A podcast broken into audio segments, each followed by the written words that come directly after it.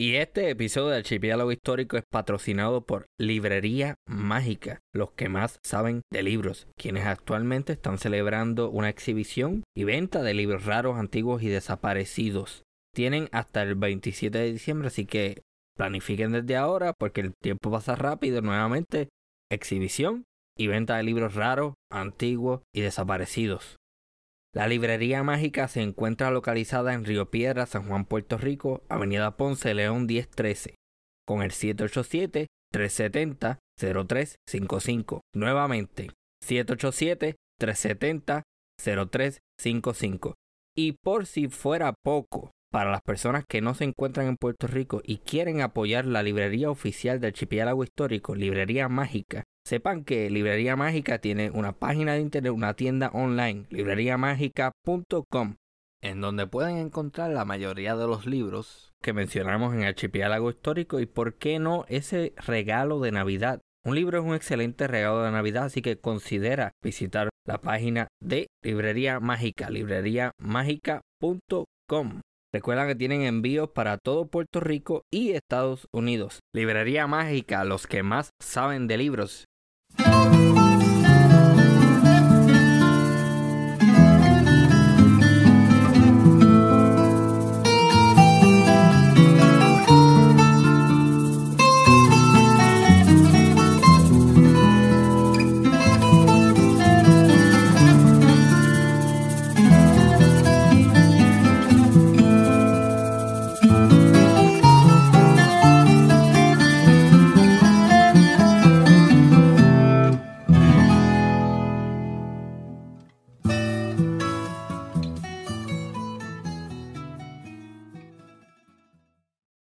Episodio de Archipiélago Histórico estaré en conversación con la señora Chequirisabel Cucuta, quien es gerente de operaciones de estudios sociales del Departamento de Educación de Puerto Rico.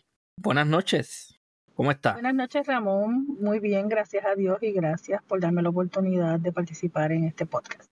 Yo desde que vi las participaciones que usted ha tenido a través de la red social de LinkedIn, yo dije, yo tengo que hablar con ella porque usted tiene una posición bien importante dentro del Departamento de Educación. Háblenos un poquito más sobre esa posición y sus responsabilidades. Bueno, Ramón, yo soy maestra y educadora de profesión y vocación. Hace 20 años que laboro en el Departamento de Educación de Puerto Rico. He fungido en diferentes posiciones, desde maestra de estudios sociales eh, de nivel secundario por 14 años. He sido directora de escuela, dirigí el programa de estudios sociales en carácter de director ejecutivo y ahora ocupo la posición de gerente de operaciones. Estoy en el nivel central hace seis años, ¿verdad? Y me honra mucho dirigir el programa de estudios sociales. Pues básicamente mi función allí es orientar o coordinar la política pública del Departamento de Educación de Puerto Rico en relación a la enseñanza de los estudios sociales, ofrecer recursos a los maestros de estudios sociales y de historia desde el cuarto grado hasta el duodécimo grado entre esos recursos, desarrollo profesional, materiales, apoyo a la docencia. Actualmente contamos con ocho facilitadores docentes a través de todo Puerto Rico y pues básicamente lo que nosotros hacemos es establecer el currículo y la metodología de enseñanza de los estudios sociales. Es una responsabilidad bien importante y grandísima. Eso es así. ¿Tiene cuántos años de experiencia en total? 20 años de experiencia dentro del Departamento de Educación. La clase de estudios sociales siempre fue mi favorita desde el principio. y luego de... Me llena el corazón cuando escucho eso. Sí, siempre, siempre. Y después historia en la escuela superior. Y tengo el honor de haber tenido excelentes maestros de estudios sociales a través de toda mi experiencia en el Departamento de Educación de Puerto Rico. Yo soy producto de las escuelas públicas del país y yo sí pienso que es una educación de calidad. Así es. Hay mucho, este discurso impera de que las escuelas privadas, la educación es superior, mm, no necesariamente. Yo soy uno de los que está en desacuerdo con ese tipo de comentarios. Yo soy, de nuevo, producto de escuelas públicas de, Puerto Rico y yo por lo menos recibí una excelente educación. Yo soy producto de escuelas privadas, pero provengo de una familia de educadoras que han laborado en el Departamento de Educación por tres generaciones, ¿verdad? Tanto mi abuela, mi mamá, esta servidora y mi hija Todas hemos sido maestras del Departamento de Educación, así que yo valoro la educación privada en Puerto Rico, pero sí eh, estoy, ¿verdad? Puedo dar fe que los maestros del Departamento de Educación de Puerto Rico están bien preparados, son expertos en su área y déjame decirte que hacemos de tripas corazones con los escasos recursos que en ocasiones, ¿verdad? En muchas escuelas hay. Sí, definitivamente. Yo creo que la persona que no sepa eso en Puerto Rico a esta altura, no sé en qué planeta vive, porque estamos acostumbrados a ver noticias sobre docentes trabajando y haciendo lo posible con los recursos que son escasos. Y yo tengo un tío que es maestro de educación física y he también conocido a varias personas. Eh, conocí también a una persona que era maestra de matemáticas en una escuela intermedia en Cuamo. Y yo soy testigo de cómo esas personas llegan a su casa después del día de trabajo a trabajar con carpetas, a trabajar con planes, a planificar la clase del próximo día. Y por lo menos en el caso de mi tío, usualmente esa faena culmina a las 8 de la noche. Y es sacrificado, así que definitivamente pienso que todos nosotros le debemos mucho a los maestros y las maestras del sistema de educación de Puerto Rico. Y así es. Porque hacen más. Sin contar de que son líderes, los maestros también son líderes comunitarios, la, ¿verdad? La comunidad los percibe como líderes, también eh, los maestros somos los que coordinamos los eventos dentro de las escuelas. También tenemos nuestro deber patriótico de preservar nuestra identidad cultural y comunicar nuestra historia de una forma formal en el valga la redundancia, de, manera formal en el salón de clase, pero también informal a través de las actividades que se promueven en la escuela. Así que sí, ciertamente el maestro carga sobre sus hombros una gran responsabilidad. El comentario que estaba trayendo también es que hacen más de lo necesario, pero me refiero a que dan la milla extra. Yo lo llamo más que responsabilidad, es un deber patriótico que tenemos los docentes, ¿verdad? De, de promover, fomentar la cultura, la identidad puertorriqueña, nuestra historia, ¿verdad? No solamente de manera formal dentro de la sala de clase, sino a la comunidad escolar de manera informal. Por eso nuestras escuelas con las actividades como la fiesta de la puertorriqueñidad que celebramos en noviembre, se lucen porque es la, la forma en que tú atraes a la comunidad y también los educas de manera informal transmitiéndole nuestra cultura. Así que el maestro carga sobre sus hombros, como te decía, una gran responsabilidad. Definitivamente. Y eso que usted menciona sobre la Semana de la Puertorriqueñidad es bien importante. Y yo tengo muchos recuerdos de haberme vestido de jibarito, de... Mucha gente se ha vestido de indígena. Exhorto a las personas que no han escuchado el primer episodio de este podcast que hablamos sobre el tema indígena en Puerto Rico porque yo no los llamo taínos, pero ajá, eso es otra cosa, pero el punto es que coincido con todo lo que estoy diciendo y estoy muy de acuerdo porque es bien importante, sobre todo ante la coyuntura histórica y política en la que estamos viviendo, de mantener una identidad nacional que sea fuerte. Y eso es más importante de lo que mucha gente piensa. ¿Cuáles son sus pensamientos sobre eso? Pues mira, reconociendo que nosotros en Puerto Rico somos un mosaico de ideas, somos un mosaico de pensamientos. Yo apuesto por un lenguaje conciliador, ¿verdad? Por un, por un lenguaje mediador donde todo el mundo se sienta representado. Y nosotros, yo creo que la puertorriqueñidad nos une. Si nosotros fuera de todas diferencias, podemos reconocer que somos puertorriqueños, que tenemos una sola historia, que la historia son hechos y eventos científicos que no tenemos por qué renegarlos ni cambiarlos, sino comunicarlos tales cual son, ¿verdad? Y de esa forma promovemos en nuestros estudiantes el pensamiento crítico y le damos la oportunidad de ellos poder evaluar los hechos y poder asumir posturas de cara al futuro. Mi opinión, y ha sido ¿verdad? el discurso que he llevado a través de estos seis años, es que el maestro tiene que enseñar el hecho histórico tal y como lo, lo reseña, ¿verdad? Las fuentes primarias y secundarias que utilizamos en la sala de clase y darle la oportunidad al estudiante que conozca, analice y comente y desarrolle su pensamiento crítico en relación a esos hechos y eventos. Muchísima gente en Puerto Rico hace el comentario de que la clase de historia es aprender fecha. No, Idealmente es lo que usted está comentando. Idealmente lo que se busca es entender el proceso hacedor del país en donde uno vive, entender la historia, entender el pasado para de alguna manera poder aportar un futuro mejor. Y yo pienso que el énfasis que se le debe dar, por lo menos en el salón de clase, es te vamos a enseñar los eventos históricos, pero tienes que entender la relevancia también del hecho histórico. Pues mira, como parte, es bien como parte de la misión del programa de estudios sociales, lo que nosotros buscamos es ofrecerle herramientas a nuestros estudiantes para que ellos formen parte de la solución, para que ellos puedan desde sus diferentes comunidades ofrecer posibles soluciones a problemas sencillos y a situaciones que enfrentan sus comunidades, que enfrenta Puerto Rico y que enfrenta el mundo. Esa es la nueva visión. Por eso el enfoque que nosotros le hemos dado al programa de estudios sociales en este momento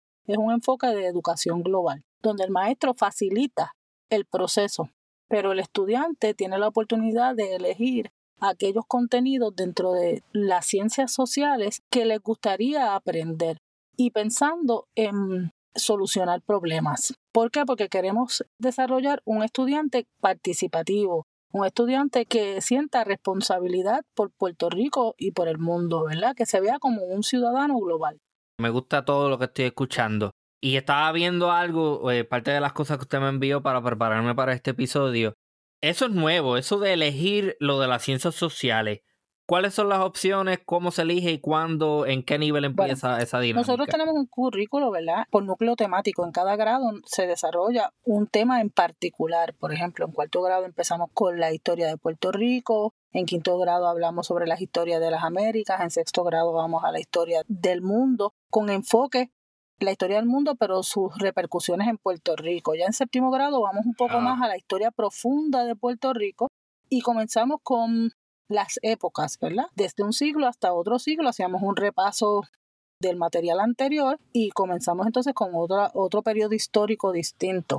Y así sucesivamente hasta llegar al grado 12. En el grado, en duodécimo grado, nosotros tenemos una variedad de 16 cursos electivos que preparan al estudiante para la vida real y para las profesiones en el futuro. Por ejemplo, nosotros damos cursos de economía, damos cursos de humanidades, damos cursos de sociología, de educación financiera, emprendimiento, historia del Caribe, afrodescendencia. Tenemos una gama de cursos que le ofrecen variedad al estudiante según sus necesidades y según también lo que a ellos les gustaría aprender.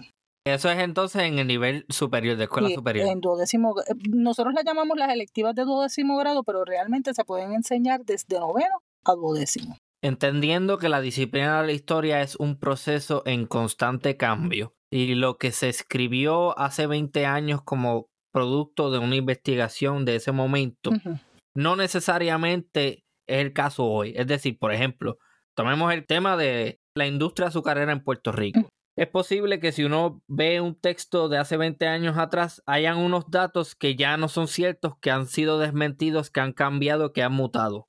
Desde la perspectiva del Departamento de Educación, ¿cada cuánto tiempo se, Actuali- se revisa la... Ajá, se actualiza el currículo. se actualiza? Nosotros ah, recientemente estamos pasando por una revisión curricular y en la revisión curricular lo que nosotros hacemos es revisar esos temas que incluye el currículo, determinar si, si adolecen de algunas figuras, de algunos eventos históricos que no están, ofrecer información de relevancia, ¿verdad? Según son las prioridades de Puerto Rico, también del mundo laboral, porque nosotros formamos estudiantes que van a ir al mundo del trabajo, así que también este tenemos que darle un contenido para capacitarlos en el contexto de, de donde ellos se desarrollan. Pero con relación a lo que me dices, que es el aspecto de la reconstrucción de la historia, yo en este aspecto Ujú. apuesto mucho a los docentes y te voy a explicar por qué. Los maestros de estudios sociales son maestros preparados, certificados, que se gradúan de las mejores universidades de Puerto Rico. Así que el profesional que va a enseñar estudios sociales e historia a nuestras salas de clase es un, un profesional preparado. ¿Por qué te digo esto? Porque es el maestro quien operacionaliza el currículo. El currículo es simplemente una guía, ¿verdad? Es un, es un, le ofrece al maestro la metodología, el proceso de enseñanza, pero todos los currículos son imperfectos. ¿Por qué? Porque es, es imposible que contengan todo lo que el niño tiene que aprender desde distintas perspectivas. Pero el maestro como especialista es quien al momento de operacionalizar el currículo, de enseñarlo, añade, aclara, actualiza los conocimientos, ¿verdad? Un- uno de los temas que te puedo decir que, que estamos trabajando en la actualización es el tema del, del descubrimiento, ¿verdad? Unos dicen que fue descubrimiento, otros dicen que fue reencuentro, pero entonces el maestro eh, trae, según el hecho histórico, quiénes fueron esas figuras que participaron, les cuenta la verdadera narrativa, ¿verdad? De, de que cuáles fueron las aportaciones de estos personajes. Y el estudiante tiene la oportunidad de evaluar si fueron o no fueron héroes, ¿verdad? Si, cuál, fue, cuál fue la aportación de estos personajes a la historia. Así que yo te puedo decir que en esta parte de la actualización, yo puedo decirte que son los maestros quienes constantemente tienen la posibilidad de actualizar el currículo y lo hacen y la, reforma educativa, la ley 85 del 2018, provee el espacio porque dice que el maestro tiene una autonomía docente. ¿Qué quiere decir? Okay. Que puede añadir, revisar y actualizar ese currículo. O sea que si yo soy maestro de, vamos a ponerle grado 11, y yo veo que en el currículo no, se le da mucho énfasis al proceso de transición entre la soberanía española y la soberanía estadounidense en Puerto Rico.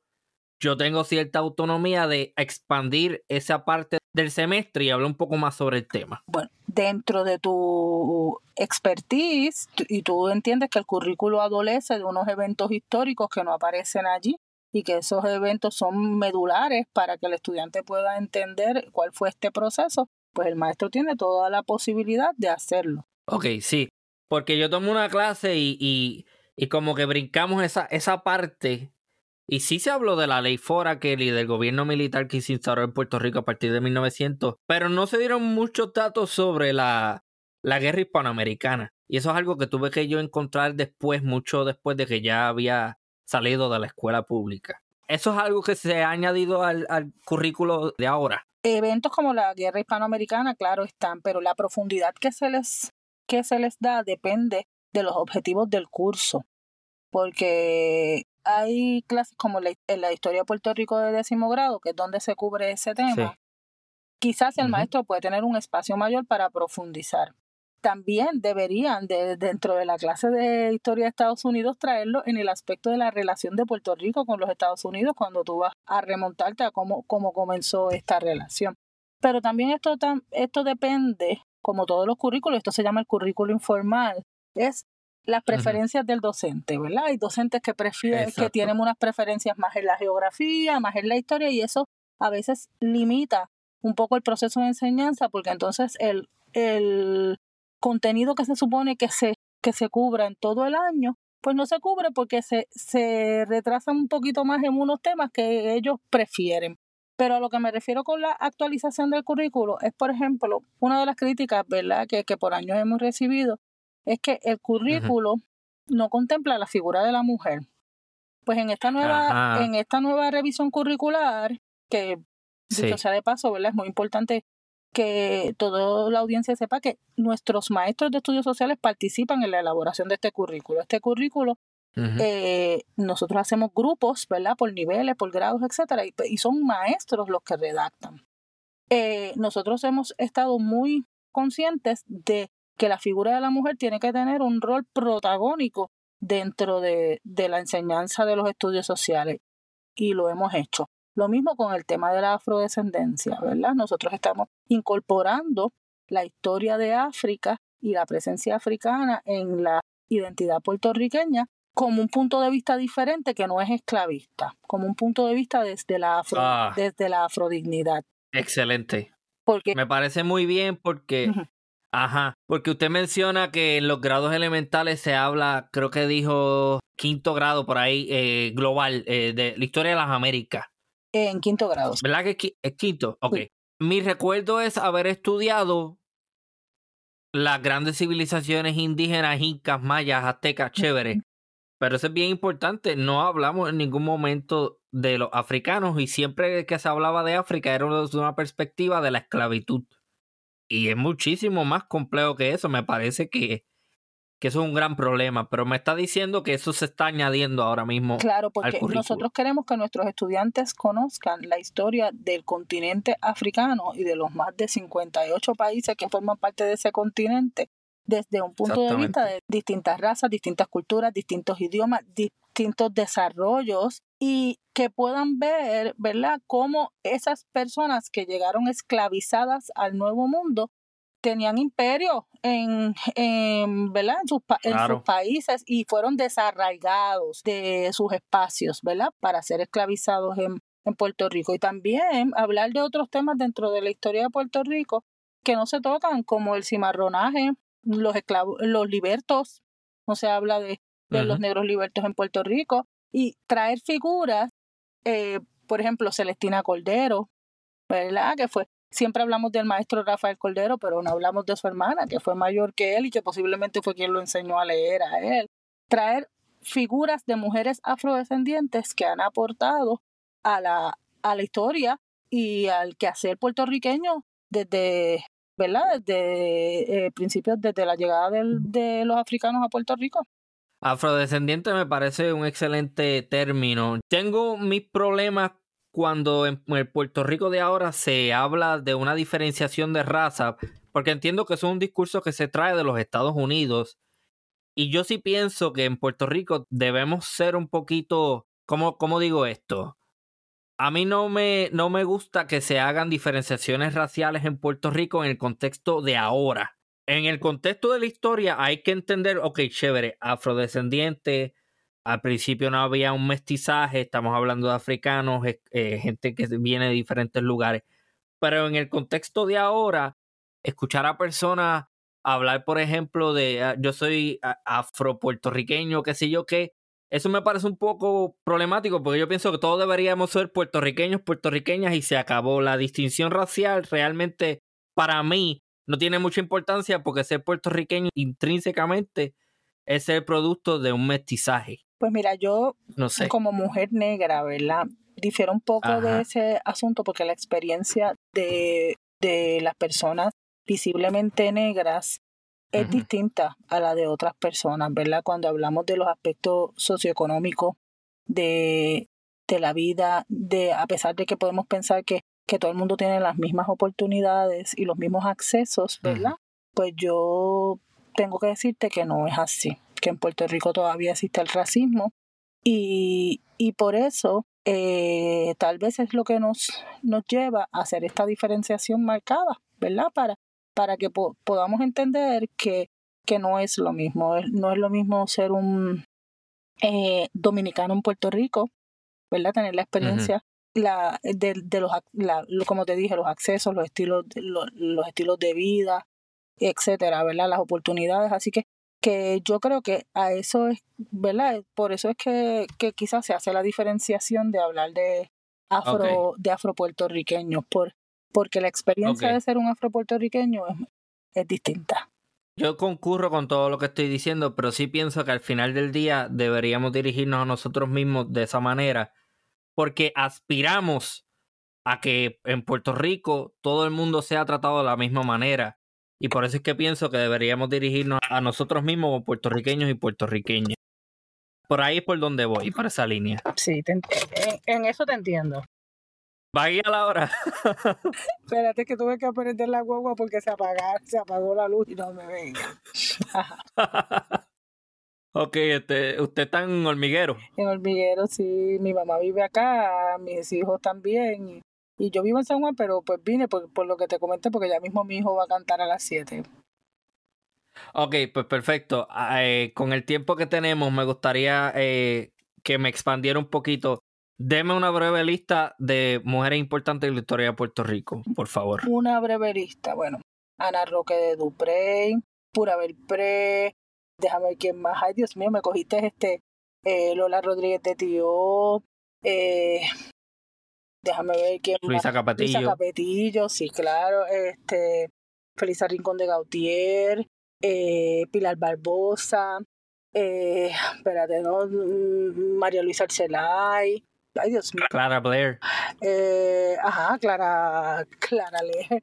Eh, ay, Dios mío, estoy tratando Cecilia Horta. Estoy tratando de abarcar en, en todas las áreas de Inés. Inés eh, ay, Dios mío, la esposa de, de Luis Muñoz Marín, Inés, Inés, Inés, se me olvida el apellido de Doña Inés. Ay, Dios mío, sigo por allí en el cooperativismo. Hay muchas mujeres que ahora mismo no, no recuerdo sus nombres. Son Ok. Pero mire, el hecho de que usted me haya dado una lista y que yo no reconozca varios de esos nombres y que esté tratando de hacer algo para que esas mujeres sean recordadas y traídas al currículo, eso es fantástico, me parece muy bien. Porque sí, yo no conozco, no se tocan mucho, no se tocaban. Y no confíes en mi memoria, porque eh, de momento me cogiste con la pregunta y me dejaste, me dejaste un poco en blanco, pero ciertamente para poder recordarlas es que tenemos que hablar de ellas todos los días. Y, y tú sabes también, es bien importante actualizar la lista, no meramente las que, las que hemos conocido en el pasado como, ¿verdad? Que son icónicas, sino también las que han hecho en, la, en esta última generación. Eh, no podemos dejar esa, esa lista rezagada. Si hablamos de Julia de Burgos, ¿verdad? De, de, de tantas este, eh, escritoras en Puerto Rico, eh, la mujer se ha desarrollado en todas las áreas. Nuestras atletas, sí, Angelita Lin. Eso mismo iba a decir, ese es el comentario que va a traer. Eh, Mónica Puig va a ser bien importante para el futuro porque va a ser nuestra primera medallista de oro olímpico. Eso es así. Jasmine también, ¿verdad? Jasmine, Exactamente, Camacho Queen. Ajá. representando a Puerto Rico. Sí, y fíjate, es bueno que hagamos esta pausa en algún momento y, y, nosotros mismos hagamos este examen porque nosotros sin querer a veces los, las invisibilizamos también. Sí, sí, sí. Ok, entonces se podría decir que este es el legado, este currículo es el legado suyo. Pues mira, yo, yo no me atrevería a decirte que este es mi legado, porque este es el, eh, eh, son se necesita una aldea para, para hacer ¿verdad? Un, currículo y, y, son muchas las personas las que han contribuido en este esfuerzo, así que no, no, te atrevo, no me atrevo a decirte que este es mi legado. Pero sí puedo decirte que a través de estos seis años nuestra visión y nuestra misión ha estado enfocado en traer recursos, desarrollo profesional y mejorar las condiciones del maestro de estudios sociales en la sala de clase, eh, actualizar los temas eh, de estudio y darle al estudiante la oportunidad de emprender dentro de la dentro de los estudios sociales y la historia. Ver a los estudios y las sociales y la historia como una oportunidad ocupacional para su futuro. No meramente esta clase aburrida de entra, copia y adiós, que, que malamente hemos tenido esa reputación, sino que los estudiantes se interesan. Mira, yo me gozo cuando yo veo estos maestros de esta nueva generación que hacen cosas fantásticas con la tecnología, que hacen podcasts, que hacen videos con los niños, que, que integran las bellas artes, que están enseñando los estudios sociales de una manera más relajada para que los estudiantes se interesen, que promueven la investigación dentro de la sala de clase, que los llevan y hacen trabajos de campo fuera de las cuatro paredes del salón. Así que, que si algo hemos aportado es, es, motivar a los docentes a que sigan utilizando esas prácticas innovadoras para interesar a nuestros estudiantes y motivarlos hacia la historia y los estudios sociales. Sí, sí, sí. Yo me acuerdo mucho de Missy Ramírez en tercer grado, eh, Miss Izquierdo en primer grado, ella era bien, ella siempre nos traía en el primer grado unas especies de marioneta que uno se pone en el dedo. Y, eso, siempre nos traía eso y hacía que la clase fuera más divertida. Eh, me acuerdo mucho de, de, escuela intermedia, también recuerdo mucho el curso en, de historia de Estados Unidos en la escuela superior. Eh, Nancy González, ella hizo un excelente trabajo nos puso a hacer hasta dioramas, maquetas, para que entendamos eh, ciertos temas. Incluso como ella, hay un montón de personas que tratan de hacer giras, hacer viajes a museos y otros lugares, que nuevamente es bien importante. Otro comentario que quería hacer para que la audiencia entienda, para que eh, los currículos son accesibles a todos y todas y están en la página del Departamento de Educación de Puerto Rico. Y me parece que eso es un excelente esfuerzo, una excelente iniciativa y hay una, una transparencia y sabemos lo que hay en el Departamento de Educación. Háblenos un poquito de esa página y de cómo accesar al currículo de estudios sociales. Pues mira, para acceder al currículo del Departamento de Educación de Puerto Rico, pueden entrar a través de la página de de.pr.gov. Luego de entrar a la página del de.pr.gov, van al área de académicos. Van a encontrar un muñequito que dice académicos. Pulsan ese muñequito, lo presionan y allí le va a llevar en esa página de Moodle van a ver diferentes eh, cajitas y cada una de esas cajitas tiene iniciativas distintas del Departamento de Educación. Van a pulsar la cajita que dice Secretaría Auxiliar de Asuntos Académicos. En esa cajita de Secretaría Auxiliar de Asuntos Académicos, allí van a encontrar todos los programas, o sea, todas las materias que se ofrecen en el Departamento de Educación y las herramientas curriculares de cada una de ellas. Nosotros lo tenemos así con el propósito que los maestros puedan acceder al currículo, que los padres y los estudiantes, porque como sabemos en Puerto Rico enfrentamos muchas emergencias, ¿verdad? A través del año, atmosféricas, etcétera. Y si en algún momento pues no hay clase, el estudiante tiene la oportunidad de, de continuar su proceso educativo utilizando estas herramientas que están allí en el Departamento de Educación. Además, el padre también tiene la oportunidad de saber qué es lo que se enseña. Excelente. Me parece muy bueno eso, de que haya una transparencia y de que exactamente eso está ahí para eso, que de que si hay algún problema y que se interrumpe las labores en la escuela, uno tiene acceso a eso, ok, perfecto, esta semana vamos a ver de qué manera ayudamos al nene o la nena para que entonces la próxima semana vaya y esté el día con todo, con el currículo. Pero para que la gente entienda, yo, yo vi el currículo y es tan específico. Por, ejemplo, en Kinder se es. Creo que se divide por destreza.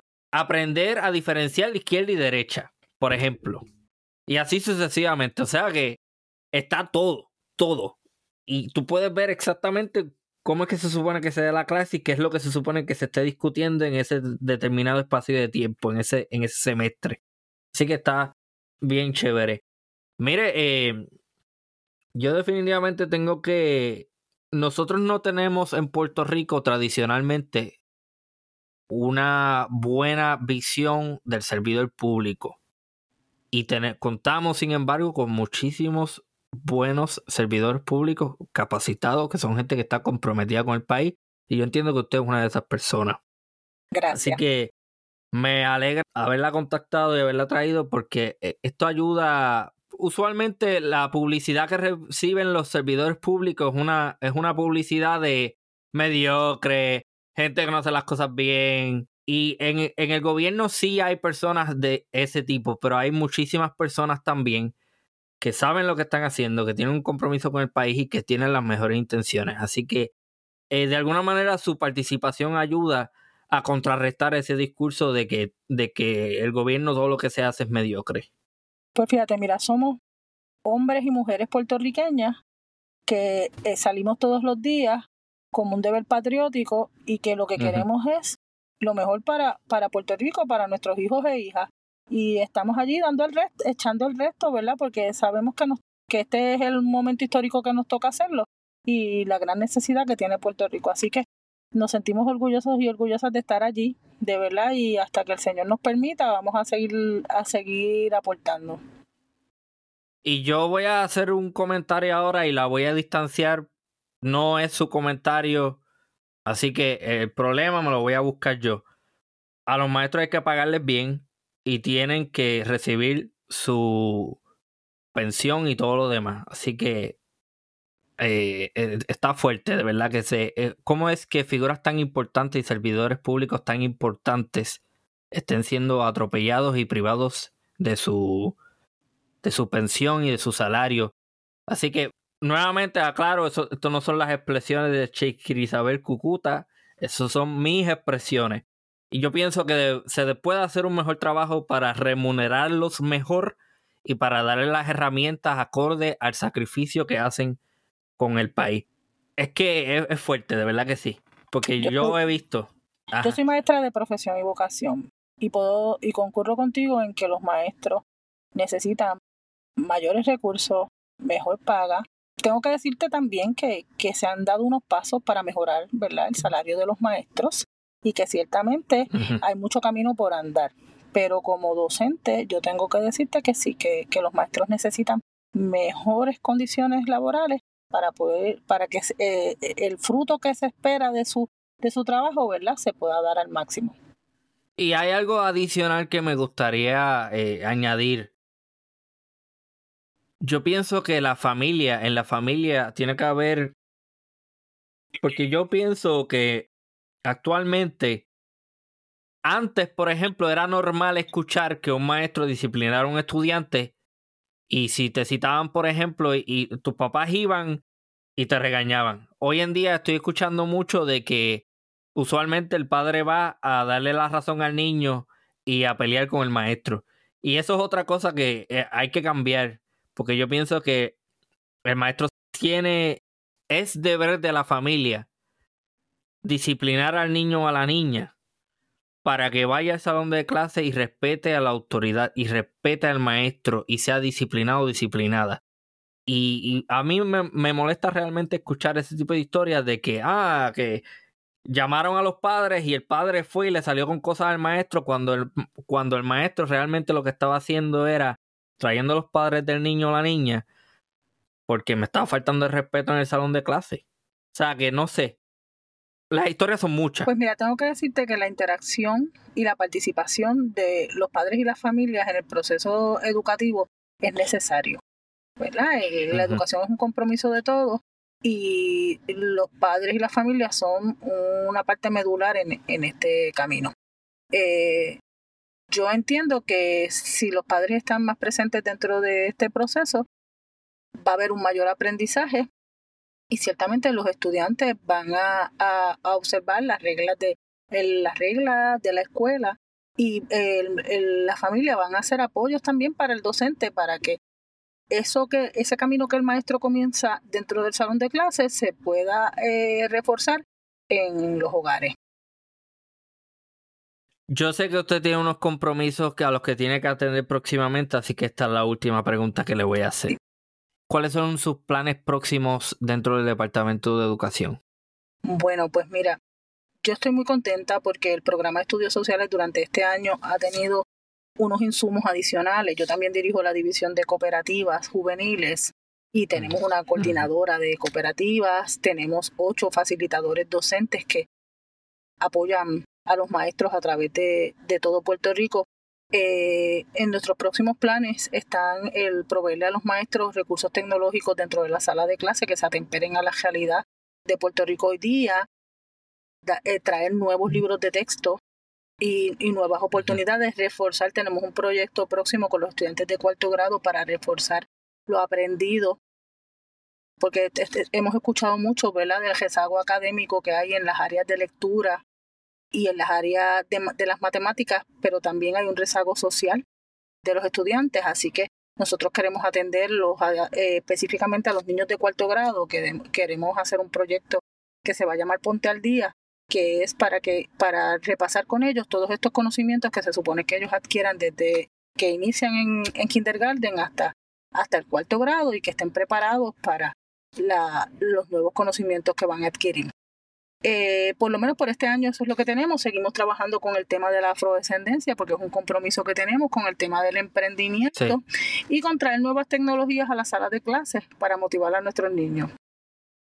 Me parece también que sería importante, si no lo han considerado todavía, aunque asumo que sí, empezar a enseñarle a los estudiantes a que son parte de un contexto regional caribeño y empezar a visibilizar el Caribe y a Latinoamérica dentro del currículo de enseñanza?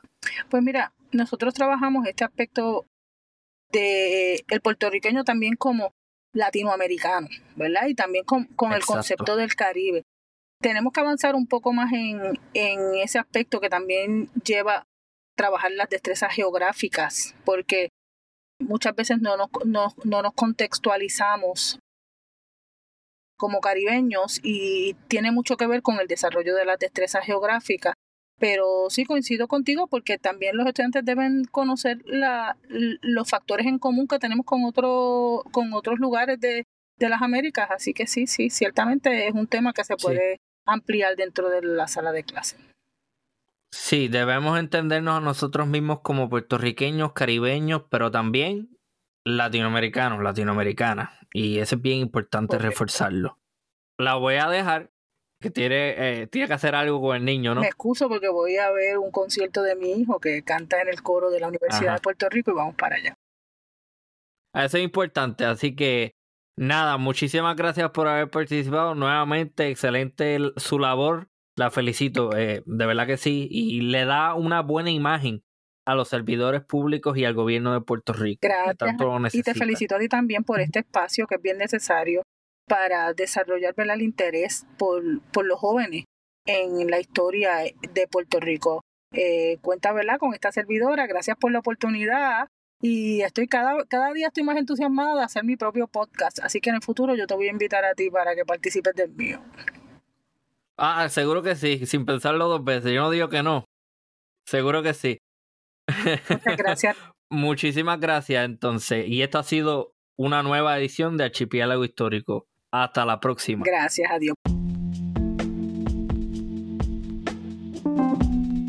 Y con eso culmina este nuevo episodio de Archipiélago Histórico. Mi nombre es Ramón González Arango López y les invito a entrar al enlace que encontrarán en la descripción de este episodio. Ahí encontrarán las redes sociales, así como información sobre el podcast en general. Recuerda suscribirte y compartir este podcast con amistades y familiares. Muchísimas gracias por apoyar y escuchar este podcast.